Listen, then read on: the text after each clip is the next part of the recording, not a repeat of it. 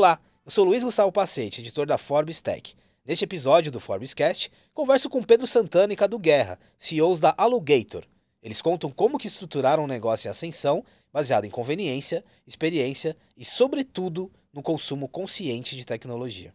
Santana, Cadu, muito obrigado, viu, pela presença aqui, pelo tempo de vocês, pra gente bater um papinho, não só para entender a carreira, a trajetória de vocês, mas também o modelo de negócios e o ecossistema em torno da Alugator. Bem-vindo, viu? Obrigado. Muito obrigado, prazer estar aqui. Cadu, conta mais pra gente, assim, um pouquinho, é, essa mescla de um, um pouco da, da tua trajetória, né, até você chegar na Alugator e aí junto com o Santana é, começarem a construir um pouquinho do que a gente vai falar aqui hoje. Cara, legal. Tanto eu quanto o Santana, a gente, a nossa carreira se confunde muito com a história do Alugator, na né? nossa história profissional, porque a gente começou praticamente empreendedor de primeira viagem, né? Eu e o Santana a gente é amigo de infância, então assim, a gente se conhece desde 2003 e a gente já tinha feito muita coisa junto ao longo da vida de colégio, né? De Grêmio, de colégio, tudo que dava para inventar, criar, liderar no colégio, a gente estava lá. E a gente estava fazendo faculdade de direito junto, isso mais ou menos na época, ali em 2015. E a gente estava um pouco. A gente sempre foi muito inconformado, sempre foi muito questionador. Era aquele aluno que não dava um pouquinho de problema no colégio, que ficava questionando tudo, tal. E aí a gente conheceu o conceito da economia circular, né? A gente viu que tava que tinham algumas empresas, alguns movimentos globalmente que já estavam questionando um pouco o jeito de se fazer capitalismo, né? O jeito ali industrial de se fazer capitalismo, de pô, uh, produzir mais para vender mais e vender mais para produzir mais é um modelo econômico que a conta não fecha, né? Ele é meio que um castelo de cartas. E a gente gostou muito disso, falou, cara, a gente tinha que criar uma, uma, uma empresa para as pessoas poderem alugar as coisas em vez de comprar. Né? Eu e Santana, a gente sempre foi muito alucinado com liberdade.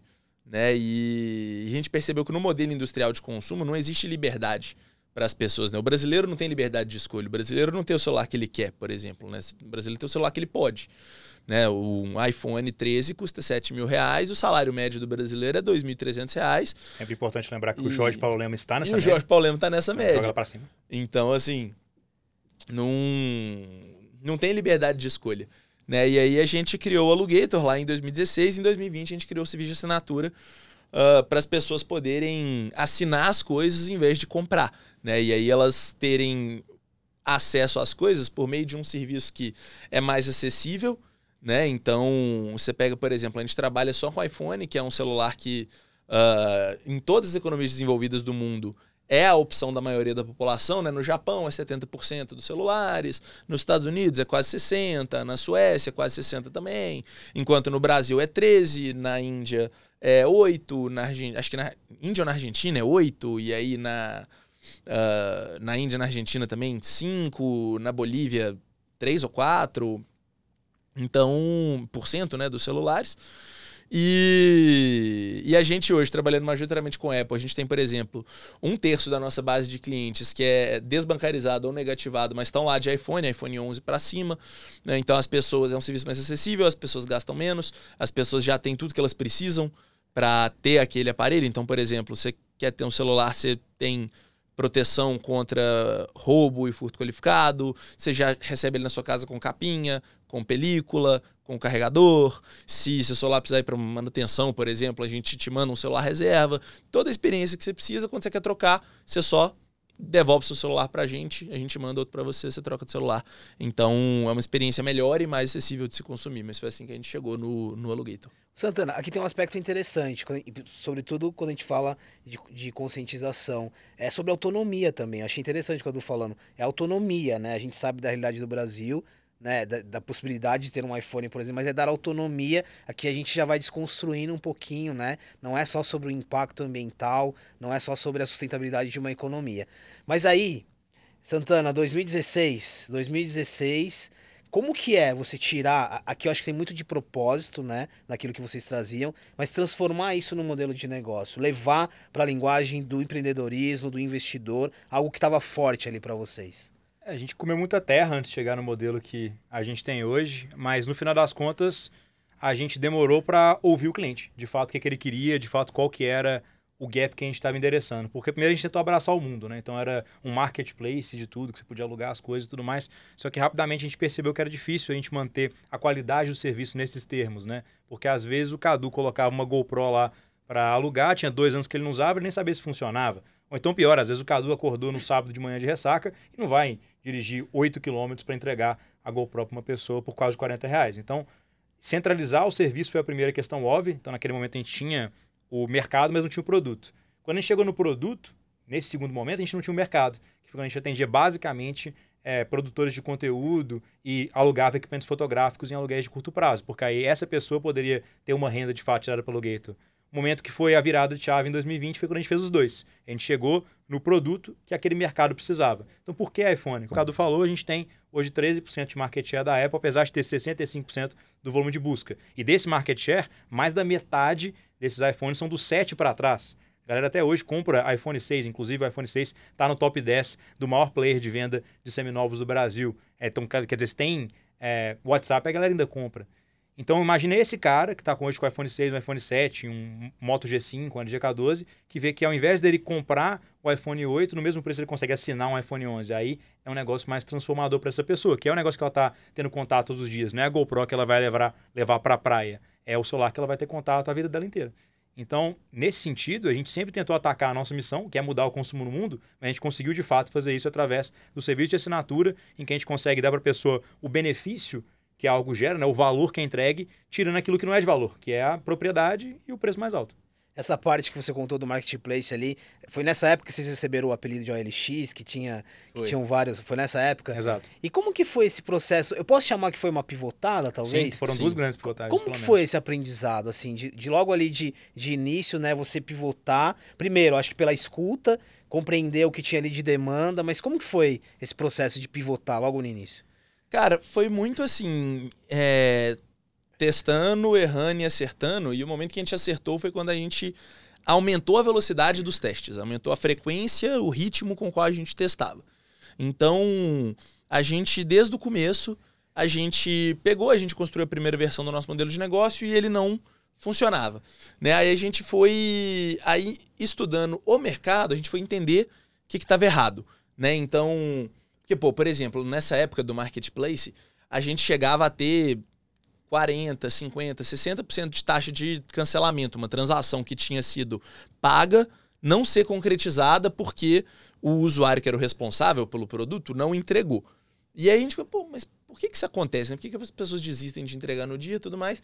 E aí a gente percebeu, é, estudando o mercado, que a gente falou, cara, na verdade, o que a gente está vendendo não é nada diferente do que os grandes varejistas vendem. Então, a gente, a Amazon, o Mercado Livre, Magalu, todo mundo está vendendo a mesma coisa. Né? Quando você está vendendo, por exemplo, o aluguel de uma GoPro, ou quando você está vendendo a GoPro, ninguém está comprando a câmera ou alugando a câmera só porque ela é bonita e você quer deixar ela num, numa estante e ficar olhando para ela. Ninguém é forte, mas um segmento muito pequeno. É, seria uma fatia muito pequena. Mas, então assim, por que, que as pessoas compram essa câmera? Porque eles querem o benefício que essa câmera entrega. As fotos, o jeito que ela tira as fotos, as fotos ficam mais legais, enfim. Né? Então, a gente entrega a mesma coisa que o varejista entrega vendendo, só que a gente faz isso mais barato, por um valor menor. Porque a nossa formatação é menor, a gente entrega isso por meio de um serviço, a gente vende acesso, né? O varejista vende a propriedade. Só que tem outros atributos que o consumidor valoriza também, né? Que são por exemplo, a confiabilidade, o prazo de entrega, a praticidade para se usar a plataforma. Então, a gente estava ganhando por muito no preço, mas estava perdendo por muito na logística, no prazo, na confiabilidade, na experiência, esse tipo de coisa. E a gente falou, cara, se a gente equiparar ali na questão do prazo, no na logística, tentar equiparar a confiabilidade da marca, etc., a gente vai nadar de braçada, porque o nosso preço é muito melhor. Então, para o consumidor, a gente passa a ser uma escolha óbvia. Né? E aí a gente deu a primeira pivotada. Passamos a comprar os produtos ao invés de usar produtos de terceiros. Foi quando a gente até viu que tinha muito para se trabalhar aí na linha de mercado financeiro, né? de criar um produto financeiro para financiar essa operação. A gente acabou criando mais para frente. Mas, e aí sempre foi nessa linha, da gente se questionar o que a gente estava fazendo, que a gente sempre se questiona assim, cara, por que a gente está crescendo nessa velocidade e não, sei lá, 10 vezes mais rápido? A gente, às vezes a gente faz um, um ano ótimo, né? Cresce quatro vezes no ano. Mas a gente pega, termina o ano e fala, cara, por que, que foi 4 e não 10? Né? O que, que poderia ter sido feito de diferente para ser 10? Então, a gente é meio megalomaníaco né, no, no Alugator. Então, a gente não costuma ficar satisfeito com, com os resultados que a gente realiza. Mas é extremamente necessário, né? É. Eu, eu, eu tô fazendo aqui um pouquinho da linha temporal, eu tô, e aí eu- a gente tá entrando na parte do, da aquisição, né? Qual foi o desafio nesse momento, e aí que, que é, o, é o ponto de virada, de capitalização, né? O quanto que vocês estavam capitalizados, o quanto que nesse momento vocês perceberam a necessidade de ter mais investidores ou de chamar mais gente para conversa. Como que foi nessa virada os desafios que surgiram a partir daí? Sempre volta na demanda reprimida. Porque você pega mesmo hoje, a gente tem é, alguns milhares de aparelhos na rua, a gente tem algumas centenas de milhares de pessoas cadastradas. E todo mundo vive me falando, Santana, nossa, que problema ótimo. Você tem excesso de demanda. Eu acho problema péssimo. Que eu não estou atendendo justamente a pessoa que mais precisa, que é o usuário no ponto final, é o cliente. Então, como é que eu consigo escalar com o capital próprio, né? Porque isso seria mais rentável, obviamente. Você pega nosso Unit Economics, faz o ciclo em cima do aparelho, a gente compra aparelho em grande volume, a gente compra mais barato do que ele é vendido aí é, nos varejistas, né? No, no mercado primário. A gente compra ele basicamente no atacado, na medida do possível que existe isso para iPhones. E a gente roda ele em ciclos que o usuário ele paga um valor considerável do ativo a cada ano e esse ativo deprecia pouco, né? A gente consegue alugar o mesmo aparelho por 3, 4, 5 anos. Então, por que você não faz isso só com o dinheiro do seu caixa, Santana? Porque eu tenho demanda demais. Então, se eu fosse fazer isso com o meu caixa, eu demoraria os mesmos 40 anos que a Localiza demorou para escalar. Que eles lá os, pegaram lá os dois Fuscas que viraram três, que viraram 10, que virou uma frota imensa. Então, a gente não tem esse tempo na era digital para gerar o impacto que a gente vai gerar fazendo isso com capital próprio. Então, obviamente, a gente começou a olhar fontes externas de capital. Então, fomos nos bancos, obviamente, aí pegamos as linhas que nós tínhamos disponíveis nos bancos, começamos a estruturar mais operações e falamos, cara, se houver, a gente não pode focar em mudar o consumo no mundo de uma maneira muito olhando no cabresto, né? Falar assim, pô, eu tô fazendo só isso aqui. O que, que a gente pode fazer também para atender outras pontas dessa cadeia de valor? E daí vem o nosso produto de investimento, que a gente fala assim, pô, a gente também dá oportunidade para o investidor que está buscando uma alternativa à renda fixa, por exemplo, um investimento com uma confiabilidade alta, que seria, por exemplo, uma espécie de fundo imobiliário, mas seria um fundo de locação de iPhone, né, se nós fôssemos um fundo, que eu dou uma rentabilidade, um prêmio de risco acima do mercado. Então eu crio um ganha-ganha-ganha, né? O cliente ganha porque ele consegue o iPhone mais apto na mão dele, eu ganho porque eu consigo comprar um volume maior de produtos, o investidor ganha um prêmio de risco acima do mercado. Então, nesse sentido, os desafios de capitalização vieram muito é, na medida que a gente foi entendendo o que, que de fato a gente queria gerar para aquele investidor, para aquele cliente. E óbvio, isso foi muito mais difícil quando a gente não tinha histórico nenhum. Afinal, ninguém quer investir numa carteira sem histórico. Então, o que a gente fez primeiro? Botou o nosso dinheiro. Então, o dinheiro dos nossos familiares, dos nossos amigos, né? Que a galera chama de, em startup de FFF, né? De Family, Friends and Fools. Pegamos esse dinheiro, fizemos um produto que não tinha o, o nosso know-how hoje de precificação, então, obviamente, a gente pagava muito a mais do que precisava para ser saudável a operação. E a gente foi formatando. A gente começou em 2019 a ensaiar alguma coisa nesse sentido. Em 2020 fizemos o lançamento da, do nosso modelo de investimentos, né, o Lugator Invest, é, em maio, e captamos naquele ano já 7 milhões, e hoje nós já passamos de 50. Então, da mesma forma que a gente foi escalando a assinatura, a gente foi entendendo a curva de oferta e demanda para escalar também essa captação de investimentos. Qual é que é o... Isso foi muito louco, que foi assim, a, gente, a primeira vez que a gente percebeu, basicamente a gente tinha feito, a gente tinha estudado os demonstrativos de retorno de alguns produtos que a gente alugava. A gente falou, cara, o retorno desses produtos é muito bom, né? Alugar dá um, dá um retorno muito bom. Os pay, paybacks muito acelerados, né? ainda mais que os aluguéis eram por dia. Então, o payback vinha muito rápido e tal. A gente falou, cara, se a gente usar capital externo, se a gente.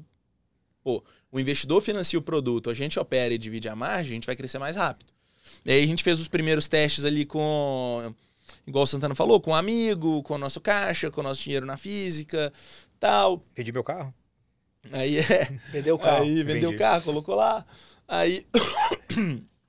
aí, depois disso, a gente cessou esse braço porque a gente não tinha conseguido chegar num modelo que tivesse uma consistência ali nos resultados, já que os aluguéis eram por dia, né? Então o estoque tinha uma volatilidade que, pô, para você pegar e criar um produto financeiro, você a gente queria ter mais certeza, né, do que do que a gente estava fazendo. Aí a gente criou um outro modelo que chamava AluShop, que era focado no pessoal da câmera, né, que você podia deixar a sua câmera com a gente, uma câmera que você tivesse parado em casa, pra gente alugar ela e dividir a receita com você. Aí um belo dia, um cara tinha colocado uma Canon T5i, ele tinha ganhado os proventos lá, chamava royalties na época do aluguel dos aluguéis da câmera dele. Aí falou que ia botar mais coisa e tal, conversou com a gente, não, beleza, tudo mais, pra mandar. Aí ele mandou 5 que não ter 5i. Você lembra disso? Ele mandou 5 que não ter 5i. Aí a gente, cara, esse cara não tem 5 que não ter 5i parado em casa. Aí fomos conversar com ele, ele tinha.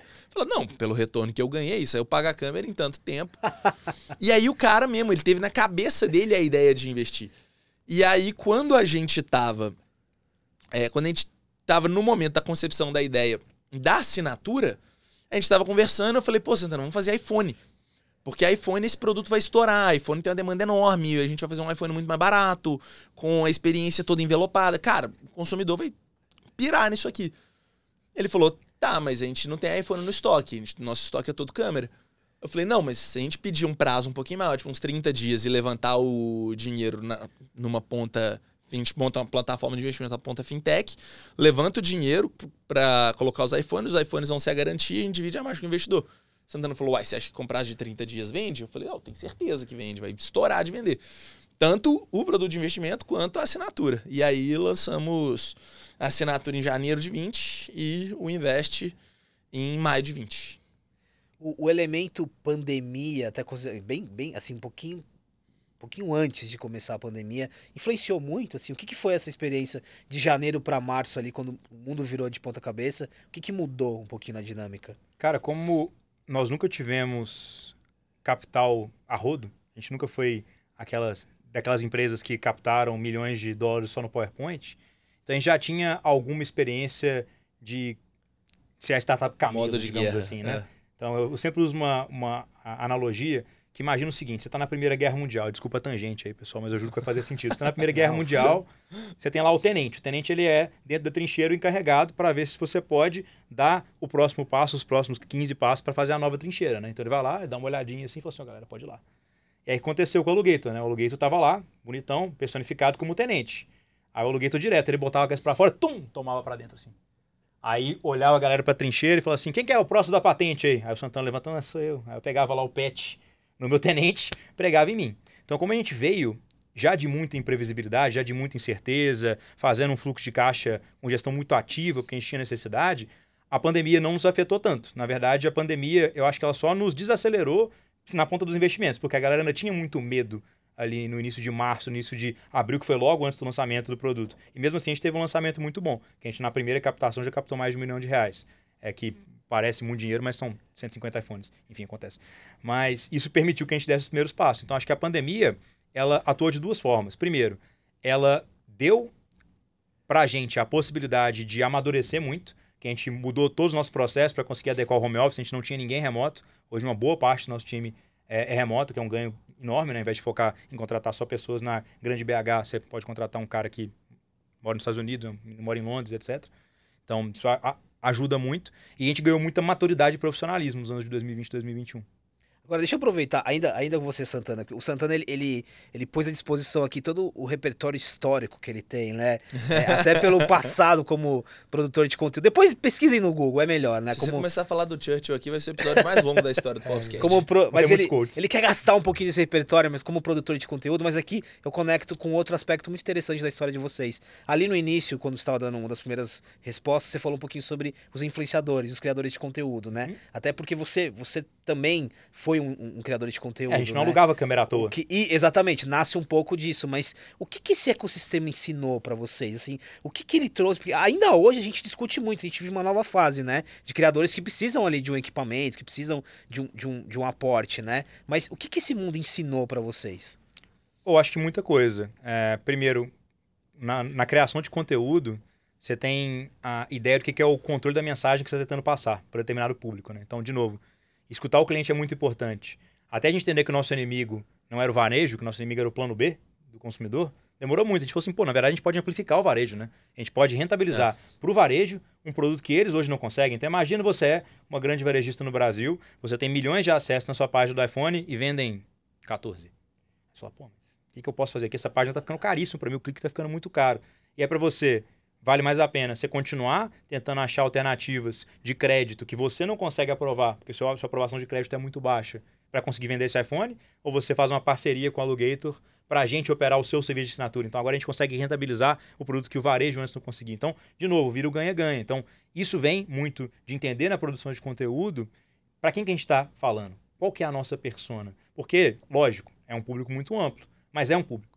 Então, pô, hoje tem 70% da nossa base que eu falo que é a galera de acesso mesmo, que hoje está com iPhone 6 iPhone 7 e vê a oportunidade de assinar iPhone 11. E também tem a galera que eu falo que ao invés de comprar no Queens, está alugando em Manhattan. Que é a galera que já é, comprava em um iPhone 12, um Samsung S20 e está indo para o Super Premium, está indo para o 13 Pro Max. E isso entra muito no próprio produtor de conteúdo, né? Porque quando o cara está vivendo disso, chega lá a Vanessa, criadora de maquiagem, está querendo profissionalizar o conteúdo no Instagram, ou o Jefferson, que é skatista e está querendo fazer a, a montagem dos melhores momentos dele nas manobras que ele faz lá no parque, para esse cara faz muita diferença ter um iPhone que tem uma qualidade quase profissional de câmera. É interessante, já vou pegar o gancho aqui, Cadu, mas é interessante como a gente está falando de uma, como que a evolução da cultura digital tem uma relação direta com o crescimento de vocês. Porque a gente Sim. falou aqui de criação de conteúdo, mas olha o tanto de empreendedores e empreendedoras que dependem de uma rede social, que dependem de uma boa qualidade de vídeo, por exemplo, para vender o produto, né? Perfeito. É um aspecto muito legal isso, assim, a evolução. Mas aí, Cadu, quando você estava falando ali um pouquinho ainda do, do iPhone, é, tem alguns elementos aqui. A gente está uhum. falando de uma marca que tem fãs, né? Ela não tem consumidores. A Apple tem fãs. A gente está falando de um produto de qualidade indiscutível. Uhum. É, teriam outros tipos de. A gente acho que o exemplo das câmeras aqui da, do, da pivotagem ficou claro, mas teriam outros produtos que caberiam? Ou o iPhone ele traz elementos que talvez outros produtos não trazem aqui? Cara, sem sombra de dúvida, porque o que a gente está construindo é o futuro do varejo. E a gente não quer construir isso, como o Santana falou, sendo inimigo do varejo, né? Sendo parceiro e fazendo isso junto do varejo. Mas então, por que a gente fala que é o futuro do varejo? Porque dá para existir uma assinatura para todo tipo de produto aonde exista uma, uma distorção entre o tamanho da demanda e o poder de compra da população. Então isso existe no celular, mas não existe só no celular. Isso existe também no, isso quer dizer isso não existe só no iPhone, né? Isso existe em outros smartphones. Isso existe nos videogames, isso existe nos computadores, isso existe no segmento baby, por exemplo, um carrinho de de bebê, cara, a coisa vai usar por dois anos, depois a criança não vai caber mais no carrinho e ele é super caro, tem muita gente que, pô, provavelmente não pode fazer o, enxoval do jeito que queria, pegar, sei lá, babá eletrônico, o carrinho que gostaria, porque acaba ficando muito caro. Uh, então, todo tipo de produto que possa ter é, essa distorção, a gente vai criar uma assinatura para esse tipo de produto, até porque o que mais é, foi. O que é hoje talvez o diferencial mais forte do Alugator é tudo que a gente construiu sobre como se faz isso. Né? Então, como você pega e transforma um produto num serviço, como que você acopla serviços agregados para esse produto funcionar, como que você garante que ele vai ir, que ele vai voltar e que depois que ele voltar ele vai estar tá num nível de qualidade uh, altíssimo para que ele possa ir para outro consumidor? E a experiência desse segundo consumidor que está pegando um produto que não está novo lacrado ser a mesma de alguém que está com um produto novo lacrado, a nossa tecnologia de análise de risco, que pô, a gente consegue aprovar 80% das solicitações, é, perder menos de 3% dos celulares e um terço da nossa base uh, são é composta por clientes que são considerados perfis de risco por qualquer outro motor de crédito, né, que são pessoas que são ou desbancarizadas ou negativadas. Então, tudo isso que a gente construiu né, em tecnologia e em know-how vai servir para ajudar outros grandes varejistas e outros grandes fabricantes a não só a gente fazer assinatura com os produtos deles, igual a gente faz com o iPhone, mas também a eles é, fazerem com o estoque deles e com a nossa tecnologia. Né? Então, podem esperar que assim, ao longo dos próximos anos, a gente vai anunciar muita assinatura nova ainda de muita coisa quando você descreveu um pouco de, da transformação no varejo e nessa explicação, fica muito claro que vocês criaram um ecossistema, na verdade. Né? Exato. Né? Não só da cadeia circular, mas da experiência, do crédito, tudo muito muito amarrado. E aí, Santana, continuando ainda, agora eu fiquei muito curioso para entender um pouquinho do planejamento em relação à expansão, né? Uhum. É, daqui a pouco eu vou falar mais de parceria, sobretudo com os varejistas, mas é, o que está previsto, assim, quando o Cadu dá esse spoiler para gente, em termos de expandir para outros produtos, mas expandir olhando na linha de parcerias também. Legal. Uma, um spoiler que eu posso dar, que é um semi-spoiler, assim, você citou que a Apple é uma marca com muitos fãs, né? não tem nem consumidores e tem um produto de altíssima qualidade, a gente talvez tenha um lançamento no próximo trimestre de um videogame que também tem muitos fãs e que tem qualidade também indiscutível para assinatura. É algo que, inclusive, se a galera acompanha o Alugator mais tempo, viu que a gente já assinou em pequenas quantidades para testar o apetite do consumidor. Então, isso deve acontecer um console, no é um trimestre que vem. É um, que é um está por console. É, não vou falar demais também, não, né? Daqui a pouco a gente, a gente O problema aqui isso. é que eu fico imaginando vários, né? Mas aqui tem um aspecto legal também. A gente tá, a gente tá falando de. Vocês vão, vão incluir uma nova conversa sobre comunidade. Imagina o mundo dos games, né? Exato. Comunidade, fãs. E o iPhone é muito legal porque, como ele é talvez o produto mais desejado e ele é o produto que a pessoa tem mais contato, ele é uma excelente estratégia de go-to-market, né? Pensando num startupismo, né? Porque você tem lá já o principal é, bem que a pessoa interage todos os dias na mão dela. Então, quando eu vou fazer uma assinatura de Nespresso, por exemplo, não preciso buscar o próximo barista amador que ama café. Esse cara já está na minha base. Quando eu vou na linha Baby, eu não preciso buscar um pai e uma mãe de primeira viagem. Eles já estão com o iPhone na mão. Então, construir essa base de clientes e esse ecossistema é importantíssimo justamente para entender também quais são os produtos que a gente vai inserir logo mais. É, é muito interessante também pensar que a galera fala assim, pô, mas como é que vocês sabem que vai dar certo? Não, se o Cadu gosta, dá certo. Porque o Cadu, ele é o consumidor padrão. O sonho dele é a Ferrari Eu sou bem vermelha. comercial. Ele sempre gostou de Apple, então ele é super comercial. Então o Cadu vai estar na mente do consumidor padrão, a gente vai validar isso com os milhares de clientes da nossa base e a gente expande a partir daí. Claro, a gente tem muitas outras facetas que a gente vai explorar, não é só sobre a assinatura, né? A assinatura é uma ponta muito tangível, mas é difícil fazer uma conversa sobre futuro de Alugator que não entre em algo próximo ao ecossistema de um banco, né? Por que, que a Alugator não pode ter um cartão? Por que, que a Alugator não pode ter uma conta digital? Até cripto dá pra esperar aqui. Dá para esperar cripto. Porque, pô, Web3 aí, ó. pensa no seguinte, o cara faz uma compra no cartão de crédito e esse valor, em vez de ser cashback ou investback, ele volta direto para o consumidor poder usar na assinatura dele, por exemplo.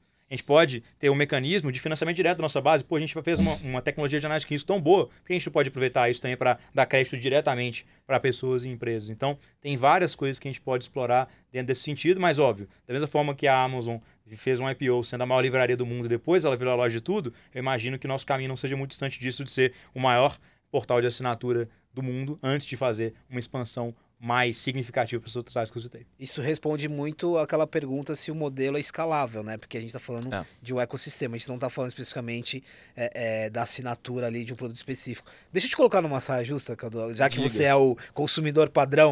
e aí, mas aí vocês vão entender o gancho que eu vou fazer com essa provocação. O que, que você assina hoje, além de iPhone? Cara, eu. Ferrari. Não, não, Não. tem. Ainda não achei Ferrari pra, Não dá pra ainda, não assinatura, dá. né? Dependendo se alguém tiver aí o link da Ferrari para assinatura, o preço estiver bom, eu me mandem o link, eu vou pelo menos me cadastrar para escutar o vendedor e, e saber mais. Mas meu carro e meu, meu carro é assinado, meu apartamento é alugado. Então tudo que eu posso consumir por é, e todos os computadores da empresa, né? Também são, são todos alugados. Então, tudo que eu posso consumir por assinatura, eu prefiro consumir por assinatura. Além de, obviamente, né, Netflix, Spotify, todos os streamings possíveis de assinar também. Sabe que eu fiz essa pergunta? Para falar um pouquinho de cultura. Porque lá no início, quando vocês estavam contando, eu mesmo, eu, várias, eu já gerei vários leads para empresas de automóvel, para assinatura, e eu desisti. Eu recuei, né? Talvez porque eu. É, mas o comportamento das pessoas, a gente ainda tem o lance do dono, da propriedade. Isso é um aspecto cultural de consumo muito importante. O quanto a gente está evoluindo, porque assim, o modelo assinatura, a gente já é muito tempo, a gente vem falando, né? Alguns segmentos foram muito bem sucedidos, né? No caso de vocês, vocês mostram também que foram muito bem sucedidos, mas outros não. Então, qual que é esse desafio cultural ainda da relação posse, né, e poder usufruir de um bem? Cara, o, é o que você falou. O, o que acontece é que, durante muitos anos, a nossa população foi educada a interpretar a propriedade como sucesso. Né? Porque durante muitos anos, todo domingo na televisão estava se falando de realizar o sonho da casa própria, né? Tipo, ah, você joga no carnê tal, na loteria tal, e você vai ganhar o prêmio e realizar o sonho da casa própria. Você vai ganhar uma casa, você vai ganhar um carro, realizar o sonho do, ca- do carro próprio, tal. Então, isso o brasileiro sempre interpretou dessa forma, né? A propriedade era sinônimo de sucesso e o, o aluguel é algo pontual, né? Algo que, nossa, eu quero sair. Cara, eu lembro meus pais, assim, quando é, eles moravam de aluguel, o sonho deles era sair do aluguel. E eu não pretendo morar num imóvel comprado ah, ao longo da minha vida, assim, porque alugar pra mim é muito mais prático. Você paga ali, pô, você pega um imóvel mobiliado ainda, já tá pronto tal. Na hora que você quer sair, cara, você só sai. Né? Você não precisa preocupar com mudança, você não precisa preocupar com vender o imóvel, com nada. Então, é muito mais prático. E aí, e eu enxergo que a mudança para isso, ela vai basicamente de tirando o atrito do, do consumidor, né, e mostrando para ele que existe um jeito melhor. Então você pega, por exemplo, quando a Uber entrou no Brasil, a Uber não chegou e quis propor uma, uma mudança extremamente disruptiva ao que era hábito. Né? Então, você tinha ali o hábito de chamar um táxi, eles só trocaram e falaram, cara, em vez de chamar o táxi, chama esse carro aqui nesse aplicativo. É, se você parar para pensar, em, em Brasil, a transformação foi ainda mais macia, digamos, para o consumidor. Né? Que ela começa com a 99 com a Easy Taxi, que, cara, é, ó, em vez de você pedir um táxi pelo telefone, pede pelo aplicativo. E depois, cara, em vez de pedir o táxi, pede esse carro aqui que nós temos aqui com esse motorista parceiro. Então, é uma troca sutil, só que aí, quando o consumidor vai lá e experimenta, me chega um cara num carro de luxo, de terno, com ar-condicionado, com água gelada e a corrida fica mais barata. Aí você pensa, pô, caramba, não, não volta atrás, né? Então, o nosso o grande ponto que eu vejo é esse, assim, que você pega assim esse roadmap nosso até esse ecossistema, né? A gente gosta de dividir em quatro fases, que é iPhone para todos, que é essa primeira etapa que a gente está vendo agora, que assim o marco dela é criar a melhor experiência de consumo de iPhone do mundo. Aí a gente vem para multiportfólio, então igual iPhone, pô, videogame, computador, tablet, vários outros produtos. Aí o ecossistema, como você falou, que é fazer não só com os nossos ativos, com o nosso estoque, mas com ativos e estoques de outros parceiros, usando oferecendo outras soluções para o consumidor e aí fechando o ecossistema completo. E aí o mudando o consumo no mundo, que é o último ponto que seria o cumprimento da nossa missão, né? Que é pegar esse ecossistema que a gente vai fazer aqui em Latam e plugar ele em outros lugares do mundo, começando pelas economias emergentes, que são as que precisam mais da gente. Né? A dor é mais latente nas economias emergentes. Mas então, você pega hoje, por exemplo, uma experiência de consumo de iPhone. Cara, consumidor ele vem no, no ele está acostumado ao quê? Aí no site do varejista, aí ele olha lá um iPhone 13 Pro Max, putz, 15 mil reais. É, deixa para próxima, né? Não vai ser dessa vez, tal. Aí ele se contenta com o plano B. Aí ele compra o celular, recebe o celular, aí chega o celular na casa dele, ele lembra que agora ele tem que comprar uma capinha, ele tem que comprar um carregador, ele tem que comprar uma película, ele sai de casa torcendo, rezando para ele não deixar o celular cair, porque se cair antes de botar a película, vai Olha perder as variáveis dinheiro. que você vai adicionando num... Aí, beleza. Aí ele pega, é, ele, se esse celular precisa de uma manutenção, ele não sabe onde ele leva, porque ele não faz ideia de como você avalia uma empresa de manutenção para saber qual que é boa qual que é ruim. Acaba levando numa autorizada, que via de regra é mais caro, gasta um caminhão de dinheiro para consertar o celular. Quando vai trocar de celular, ou vai passar um calvário para vender o celular, ou vai deixar naquela gavetinha ali de cemitério do celular, que é muito comum o pessoal ter uma em casa. Né? Aí você compara isso com a experiência que ele está assinando. Ele pega, escolhe o celular que ele sempre quis ter, paga um terço do preço, por exemplo, um 13 Pro Max de 15 mil reais, no aluguel ele vai ser quatro e pouco por ano. Né? Então, ele vai pagar um terço do preço, chega o celular na casa dele, a caixinha com o celular lacrado, capinha, película, carregador, já com a cobertura contra furto, contra roubo qualificado e até uma balinha vai lá para ele já comer um docinho ali, ficar feliz, tal, os mimosinhos que a gente manda. Se der qualquer problema no celular, precisar de uma manutenção, a gente vai mandar um celular reserva para ele, ele manda o celular para a gente, o celular volta para ele consertado. Quando ele quiser trocar de celular, só manda o celular para a gente, devolve. Quer dizer, é, a mesma, é o mesmo nível de comparação. Né? Você está gastando menos, pegando uma experiência melhor, e aí você percebe, cara, isso é muito melhor. Então é assim que você educa, né? Não é pegando e fazendo a cruzada de ah, esse jeito de consumir tá errado, porque assim você não vai conhecer o consumidor, né? E é inter... Só um é ponto interessante. adicional, dentro disso que você falou nessa questão de cultura, é, é legal também olhar no histórico do Brasil, que você fala assim, pô, por que a galera tem tanto sonho da casa própria, né? Porque o Brasil, a gente está mais do que acostumado a conviver com inflação, por exemplo. Então, pô, meu bem durável é o que ganha da inflação, é imóvel. Sempre que for investir algo, invista em terras. Nunca vi ninguém perdendo dinheiro em terras. É só a galera que teve a terra expropriada em qualquer país que deu qualquer problema, né? Mas, fora isso, a galera tem esse- isso como mecanismo de defesa. Então, como é que se ataca isso primeiro? Onde dói mais. Então, por que, que eu acho que algumas assinaturas deram errado? Porque era o que a gente chama no, no linguajar de startupeiro de um produto nice to have, igual era a nossa GoPro. Pô, é, é legal você ir pra, pra praia e ter uma GoPro, que você paga muito menos, você paga lá é, 150 reais ao invés de comprar uma GoPro de 3 mil, é legal. Mas é indispensável? Não é. Agora, você consegue ficar sem celular hoje? Você consegue viver sem celular? Talvez só o Ed Sheeran que eu conheço que vive sem celular no mundo. O Ed Sheeran e o Casey Neistat lá do YouTube. De resto, o, o afegão médio, como a gente gosta de dizer, esse cara precisa do celular. Então, o que o Cadu sempre fala, que é uma frase que eu gosto muito, mudar o consumo no mundo não é entregar iPhone mais barato em Nova York. É entregar o primeiro iPhone que o cara nunca teve em Nova Delhi. Isso muda o paradigma da pessoa. E aí ela acaba entrando no ecossistema, botando esse pezinho na água no iPhone. Daqui a pouco ela vê, ela tá assinando o carro, ela tá assinando a casa, ela assinou a televisão da sala. Ela falou assim, pô, eu nunca pensei que pudesse assinar a linha branca, por exemplo. E o cara tá lá, pô, trocar de geladeira assim, mas por que não?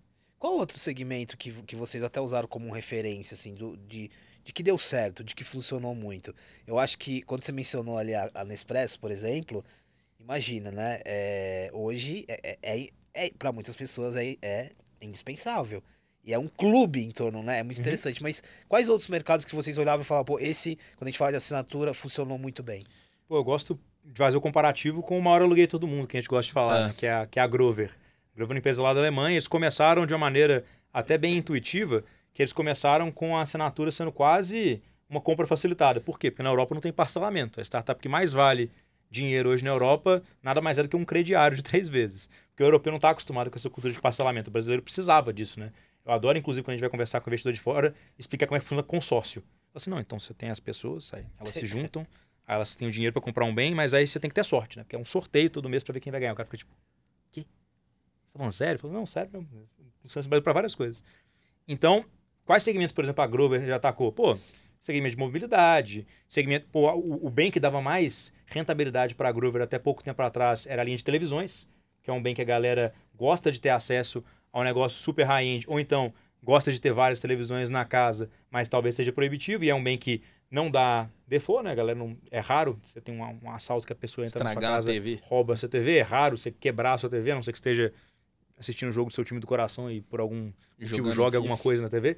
Mas, fora isso, é uma possibilidade de consumo interessante. E pensa, por exemplo, você está lá em Belo Horizonte. Belo Horizonte, o pessoal está cansado de saber que todas as estradas em rumo a São Paulo, né? Para muitas profissões, as oportunidades estão aqui. Então a pessoa vem para São Paulo para uma nova profissão, ela não sabe se ela vai ficar aqui um ano, dois anos, três anos. Faz sentido realmente ela comprar um apartamento, depois comprar toda a linha branca, comprar a televisão, console, Nespresso e tudo mais que ela vai precisar no dia a dia? Ou faria sentido se ela pudesse assinar esses bens, por exemplo?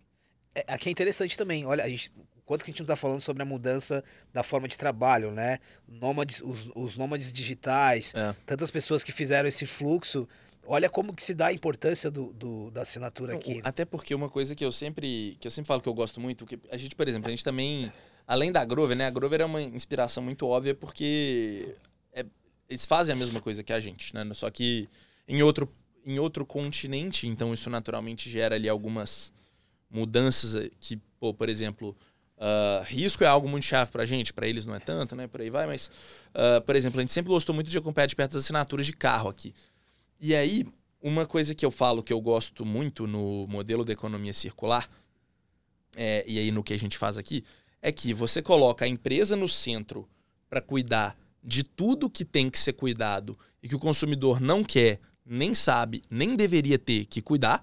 Então, por exemplo, cara, manutenção do celular. Se o seu celular precisa de manutenção, por que, que é você que tem que ser responsável por cuidar dessa manutenção? Vender celular para depois trocar por que, que é você, nunca vendeu um celular na vida, mas por que, que é você que tem que assumir o trabalho de pegar e sair por aí vendendo seu celular, anunciando em OLX, em Instagram e tal. Então, por que, que você não coloca uma empresa que faz isso milhares de vezes diariamente, que tem vários profissionais treinados, capacitados, bem remunerados só para fazer isso, né? E dá para o consumidor só as funções de contratar o serviço e aproveitar né? Então, você pega, por exemplo, assinatura de carro é essa lógica. Então, hoje em dia você já tem várias assinaturas de carro aonde, por exemplo, o Gustavo Caetano, um amigo nosso que é um empreendedor também, ele ele assinou o carro dele recentemente e estava me contando. Ele falou, cara, é, eu consigo, por exemplo, se eu fizer uma viagem é, de carro e tiver uma agência da empresa que eu tô, eu posso deixar o, eu posso pegar outro carro lá. Então, por exemplo, é, eu sou assinante. Né? Aí eu assinei carro, meu carro fica em São Paulo, só que eu vim. Meu carro fica em BH, só que eu voei para São Paulo, ou voei para o Rio. Eu posso ir na agência e pegar um carro lá. Você faz uma extensão. Da mesma dessa... categoria do meu. Então, assim, cara, é como se eu pego, vim fazer uma viagem a negócio em São Paulo. Eu não preciso ficar, sei lá, uma semana que eu vou ficar aqui, eu não preciso ficar só uma semana sem carro, porque eu sou assinante do serviço, então já está incluso, tal. Então, o... e aí você vai se adaptando, né, a essa lógica de que tanto tudo mudando rápido, quanto também o consumidor querendo cada vez mais praticidade, né? É, tem uma questão de inteligência aqui, né, nessa gestão também, faz muito sentido, né? Você é. não vai alugar um carro aqui novamente. Para terminar agora, Santana, eu tô pensando aqui, e depois essa, essa pergunta vale para os dois, mas eu tô pensando muito, voltando ao propósito de vocês. Vocês falaram muito do varejo, né? E a gente, a gente ainda sabe que o, o varejo é uma máquina de vendas, né? O, o drive do varejo é o consumo, é o item novo, né? Imagina uma Black Friday, Natal. Como lidar com isso? A gente está falando aqui de a gente entender o que é mudança de comportamento de consumo, mudança de cultura, e vocês estão olhando para o varejo também como parceria, né? Como lidar com isso e o que, que vocês estão sentindo no varejo em relação a também mudar um pouquinho dessa chavinha? É, inclusive tem uma grande varejista que o CNPJ dela é máquina de vendas, né? Então os caras Exatamente. têm isso arraigado de fato.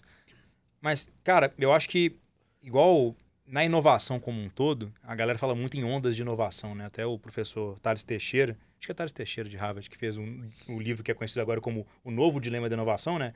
Que é um clássico do Clayton Christensen.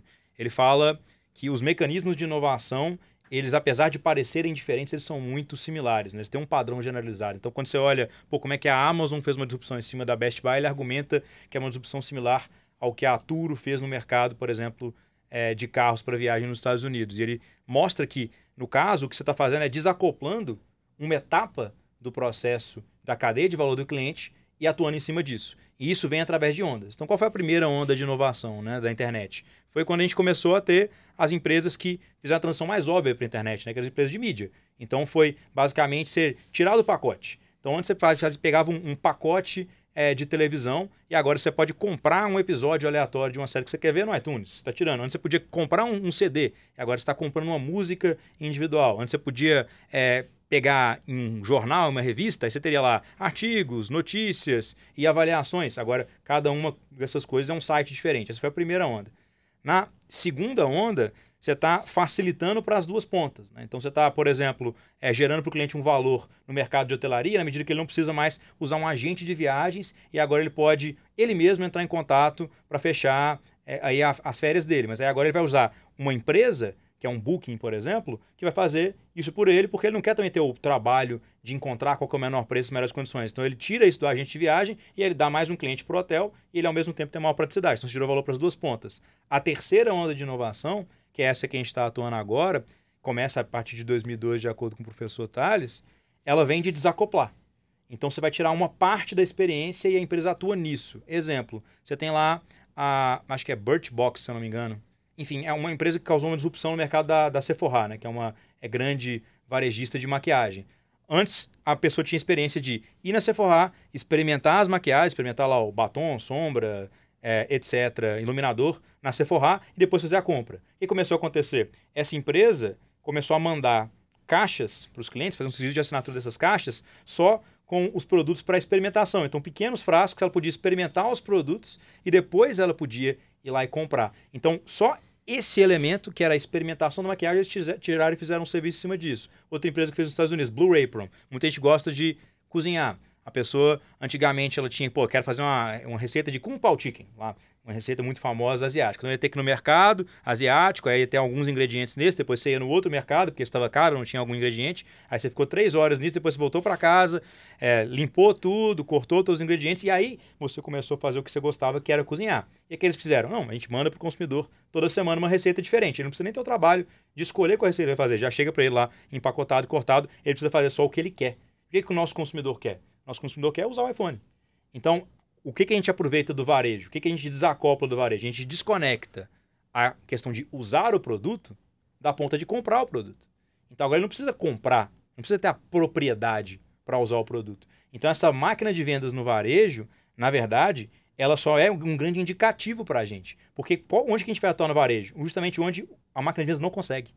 Que é aqui no Brasil, onde a galera não consegue comprar. Porque senão já teriam comprado. Muita gente pergunta, oh, pô, é, mas faz sentido esse iPhone se eu vou assinar um seguro, se eu vou trazer dos Estados Unidos, eu vou vender depois? Fala, cara, talvez nesse cenário específico que está levantando, como ainda é muito mais barato trazer lá de fora do Brasil, talvez nesse caso faça sentido. Mas quantas pessoas viajam para fora do Brasil e têm a capacidade financeira para trazer um iPhone? Aqui, pô, a gente pega a segmentação é, de renda do brasileiro, acima de 5 mil reais por mês é alta renda.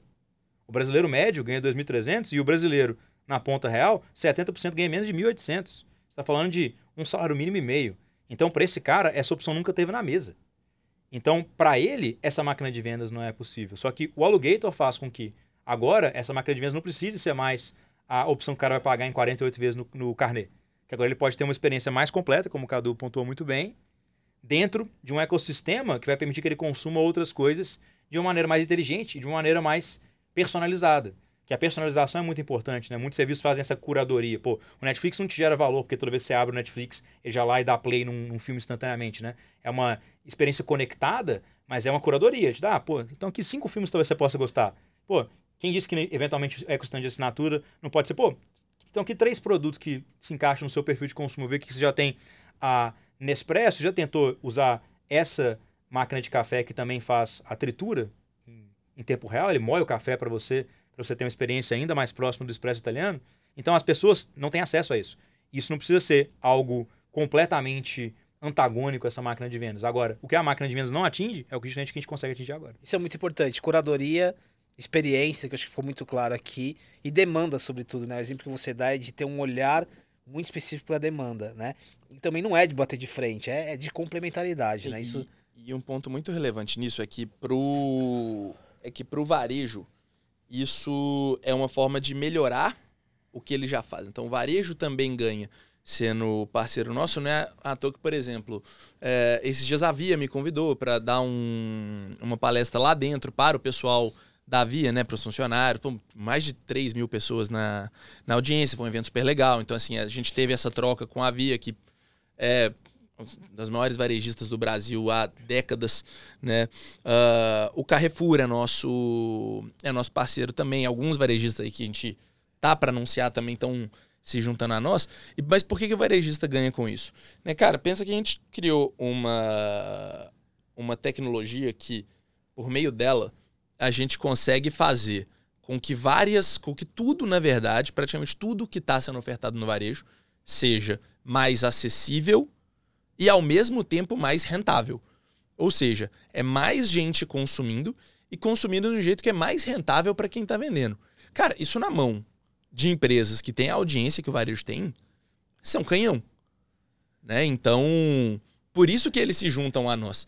Né? Porque, cara, você está pegando o que ele faz e fazendo com que aquilo seja melhor para quem está comprando e melhor para quem está vendendo. Então, não tem não tem muito nem para onde correr, né? Um é um é um no-brainer assim, não tem. Cadu, deixa eu pegar esse gancho para a gente terminar. O tempo voou, né? quando o papo é bom, o tempo voa. Você mencionou a audiência do varejo, né? Uhum. E aí depois volto para você também, Santana, para a gente fazer um exercício aqui. O varejo passa por uma transformação é, muito emblemática. A gente está falando de live commerce, o próprio papel da creator economy, né? Todos os, todas as inovações nesse entorno, próprio a, as discussões sobre metaverso, mundo cripto e tudo que vai acontecer. Como você enxerga, e aí muito rápido, né? Como você enxerga a Logator nesse contexto? No contexto em que a Creator Economy toma outra proporção, em que o varejo tem uma audiência, até como mídia, né? Como você se enxerga nesse contexto? Legal. Eu vejo o Alugator como o ambiente aonde o, o consumidor acessa e faz a gestão de tudo que ele quer consumir. Então eu vejo a gente como um ecossistema de consumo, basicamente, que vai ligar o consumidor, o alugator, os investidores, todos que estão apostando nisso, e os varejistas que se juntariam isso também. Como que isso funciona na prática? Né? Cara, basicamente pensa que é, você vai poder assinar uh, você vai poder fazer uma assinatura que é pilotada pelo aluguetor lá no ambiente do Carrefour, por exemplo. você vai poder fazer uma assinatura pelo plugin do Alugator lá em outro varejista, você vai poder fazer uma assinatura uh, lá, por exemplo, junto da sua operadora de celular. É, você vai fazer, poder fazer uma assinatura no próprio site do Alugator. E aí lá na plataforma do Alugator, você vai acompanhar suas assinaturas, você vai ver o celular que você assinou em tal lugar, você vai ver a câmera que você assinou em outro, o videogame e tal. Tudo ali dentro do Alugator. Sugestão financeira disso é muito mais prática. Pô, ah não, cara, meu salário é dois mil reais, eu tô aqui com 800 reais por mês de assinatura. Hum, cara, acho que agora eu vou tirar essa assinatura aqui dessa Nespresso, sei lá, porque não tá casando muito com a minha vida financeira. Pô, vou tirar aqui. É... Aí, esse mesmo consumidor, toda vez que ele indica alguém e essa pessoa o, se torna um assinante também, ele ganha um, um por exemplo, um mês uh, de abatimento na assinatura dele. Então, ele vai trazendo mais gente, a assinatura dele vai ficando mais barata. Esse mesmo consumidor, a empresa que ele trabalha é parceira do Alugator, ele consegue pagar a assinatura dele com desconto em folha. E tem um desconto porque assim a inadimplência é menor.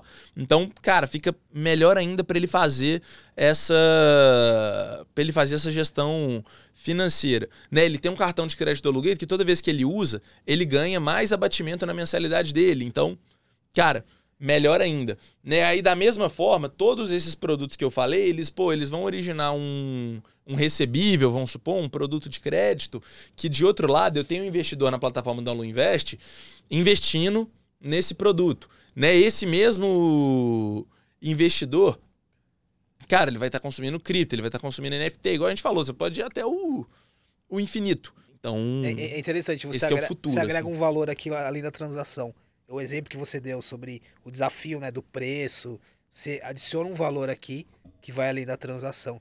E aí, Santana, para complementar, né? Qual que é o. O que, que vocês podem agregar? É, tanto para o nosso consumidor, a gente falou pouco, acabou falando um pouco do nosso investidor aqui, então tirar esses minutinhos aqui agora para falar um pouco disso também, porque acaba que como o modelo do iPhone é, é, é mais disruptivo, apesar de que é. não é exatamente muito tradicional você investir em iPhone, mas a galera está acostumada com a formatação de uma renda fixa, que afinal, como eu citei, funciona próximo a um fundo imobiliário, mas pensa também nesse investidor.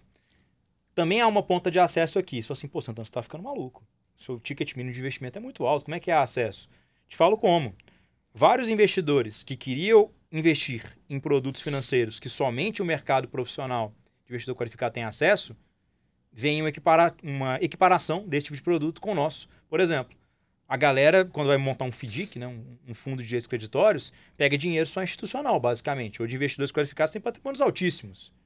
E o meu funcionamento é próximo de um FDIC. A minha rentabilidade é próxima de um FDIC. E, inclusive, a minha estrutura, que é, apesar de não ser autoliquidável no papel, a forma como a operação é tocada é muito próxima. Então eu também estou dando acesso a um produto financeiro disruptivo. Hoje é o investimento em iPhone que tem uma formatação próxima de fundo imobiliário. Nada ah. impede da gente estar tá, daqui a pouco com um, um, marketplace de NFTs e que a gente tem um NFT do Aloysio lá, nosso é. mascote, que está hoje no moletom do Cadu. Por quê? De novo, o nosso diferencial é acesso. Se eu fosse resumir em uma palavra, é acesso. Isso vale para todas as pontas que a gente atua. E dar acesso, no, final, no fim do dia, é sobre liberdade. E não há melhor liberdade do que a pessoa consumir o que ela quer, ela poder investir em produtos que dão mais rentabilidade para ela e ela ter uma centralização das coisas que ela precisa, não das coisas que foram empurradas para ela porque estavam no pacote. Isso volta ao início da nossa conversa quando a gente falou de autonomia, né? Eu tô lembrando muito é. do ponto que vocês colocaram e aqui a gente fecha falando sobre autonomia do ponto de vista de investimento, do ponto de vista de acesso. É muito legal. Acho que foi uma aula aqui. Mas e o Alugator NFT? O que, que, que, que, vai rolar?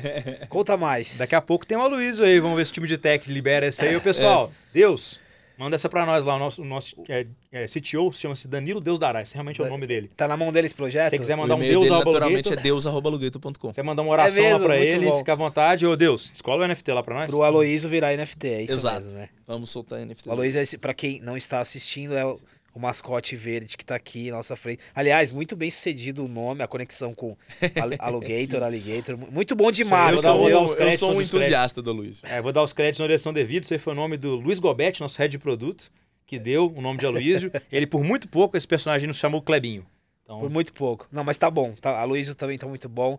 Santana, já ia te chamar de Clebinho, ó. Santana, Cadu, muito obrigado pelo papo. Eu acho que mais do que falar, falar de um modelo de negócio, né? A gente falou muito sobre uma nova forma de consumir, uma nova perspectiva aqui de autonomia. Então, obrigado. que agradeço. Muito Valeu, obrigado, foi ótimo. Cadu. Valeu. Acompanhe outros episódios do Forbes Cast. E para mais informações sobre tecnologia e inovação, acesse forbes.com.br barra Forbes Tech.